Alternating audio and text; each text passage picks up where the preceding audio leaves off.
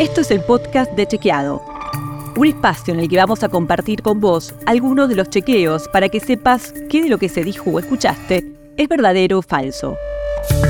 También vamos a explicarte en profundidad un tema de actualidad y a traerte datos y contextos para que entiendas mejor las noticias. Soy Florencia Ballarino. Bienvenidos.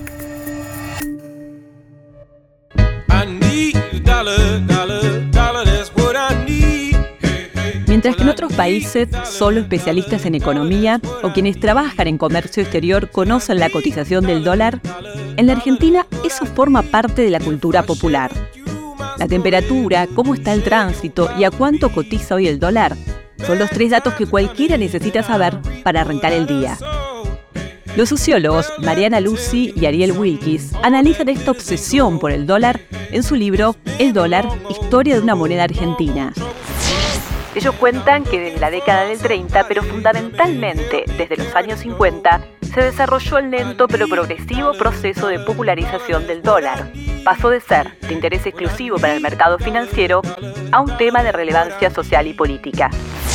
En el episodio de esta semana vamos a hablar del dólar.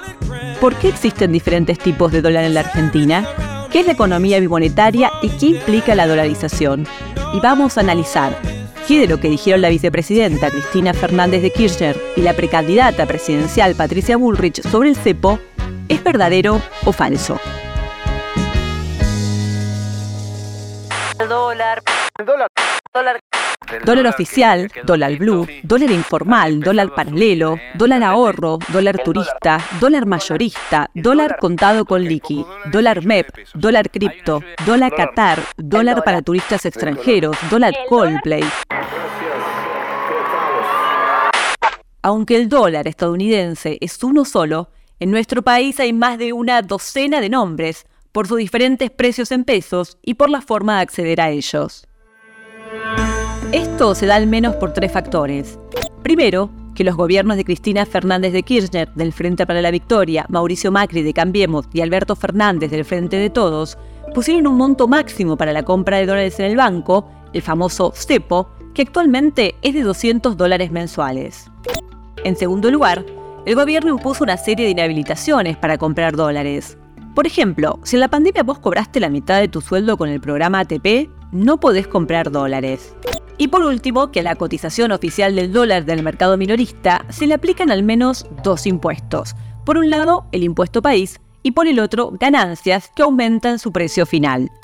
Es cierto que siempre existieron cotizaciones distintas para el dólar según los volúmenes y el mercado en que se opere. Pero en nuestro país esa diversidad de cotizaciones es mucho, mucho mayor. El tema cepo al dólar se metió de lleno en la campaña electoral 2023. Escuchá lo que dijo la vicepresidenta de la Nación, Cristina Fernández de Kirchner, en el programa de televisión Duro de Domar por C5N. Hasta el 10 de diciembre del 2015, los argentinos podían comprar 2.500 dólares por mes. Esto que dijo la vicepresidenta es engañoso. El límite que existía en diciembre de 2015, cuando Fernández de Kirchner culminó su segundo mandato como presidenta, era de 2.000 dólares, no de 2.500. Pero, ¿por qué decimos que es engañoso? No todos podían acceder libremente a ese monto, solo estaban habilitados a comprar quienes tuvieran un sueldo superior a dos salarios mínimos, y se podía destinar hasta un 20% del sueldo hasta alcanzar los 2.000 dólares mensuales. También la precandidata presidencial y exministra de Seguridad de la Nación entre 2015 y 2019, Patricia Bullrich, habló del cepo y responsabilizó por el cupo mensual actual al presidente Alberto Fernández. Escucha lo que dijo en un evento organizado por la Cámara de Comercio de los Estados Unidos. Eso lo hizo Alberto, 200 dólares. Lo que dijo Bullrich es falso. El cupo de 200 dólares lo estableció el Banco Central a fines de octubre de 2019 durante la administración de Mauricio Macri. Fue un día después de las elecciones presidenciales en las que resultó electo el actual jefe de Estado. Hablemos ahora de economía bimonetaria y dolarización. Una moneda tiene tres funciones. Primero, ser un medio de cambio, o sea, que sirva para comprar cosas. Segundo, ser una unidad de cuenta, es decir, que sirva como referencia del valor de esas cosas. Y tercero y último, ser una reserva de valor, que sirva para ahorrar. Pero en contextos de incertidumbre económica como la que vivimos, no siempre la moneda nacional es la elegida para cumplir todas estas funciones y es reemplazada por el dólar. A este fenómeno se lo denomina economía bimonetaria. Por ejemplo, en el sector inmobiliario se cotiza y paga la venta de un departamento o terreno en dólares. El peso no cumple su función de ser una reserva de valor. En cambio, la dolarización de la economía significa el reemplazo del peso por el dólar como moneda de curso legal. El dólar pasa a cumplir todas las funciones. Ahora, para dolarizar directamente eliminar el peso, una de las cosas que habría que hacer es canjear todos los pesos disponibles por dólares.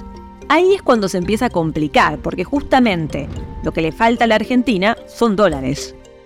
Hay consultoras que estimaron que se necesitaría otro préstamo de 45 mil millones de dólares, un monto similar al del Fondo Monetario Internacional, para poder mantener un valor de 400 pesos por dólar.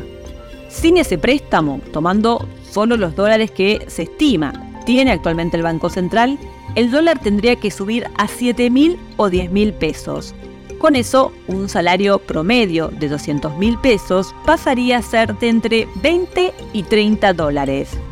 Sí, escuchaste bien, 20 y 30 dólares.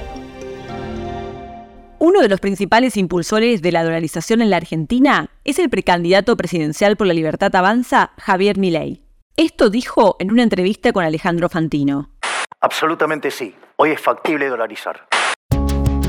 Milley sostuvo que esta mega devaluación no sería necesaria para dolarizar, sino que se podría vender los activos que el Banco Central tiene en su poder, como bonos del Estado, para privatizar esa deuda y así conseguir los dólares necesarios. Pero especialistas de la consultora 1816 dicen que se necesitaría un nivel de confianza muy alto para que el mercado recompre tanta deuda y a un precio tan bueno como para obtener todos los dólares que harían falta. Desde la Fundación Fundar, Advierten además que dolarizar implicaría varios riesgos para el país, como la pérdida de la política cambiaria, la incapacidad de emitir moneda y la dependencia de la política monetaria de los Estados Unidos. Dólar. Siempre el dólar es un tema nacional. Si querés saber más sobre esto y otros temas, entra a chequeado.com o seguinos en las redes. Si tienes una idea o algún tema del que te gustaría que hablemos en un próximo episodio, escribinos a podcast.chequeado.com. Y si te gustó este episodio, seguinos en Spotify o en tu app de podcast favoritos y recomendanos a tus amigos. Es una producción original de Chequeado en colaboración con Posta.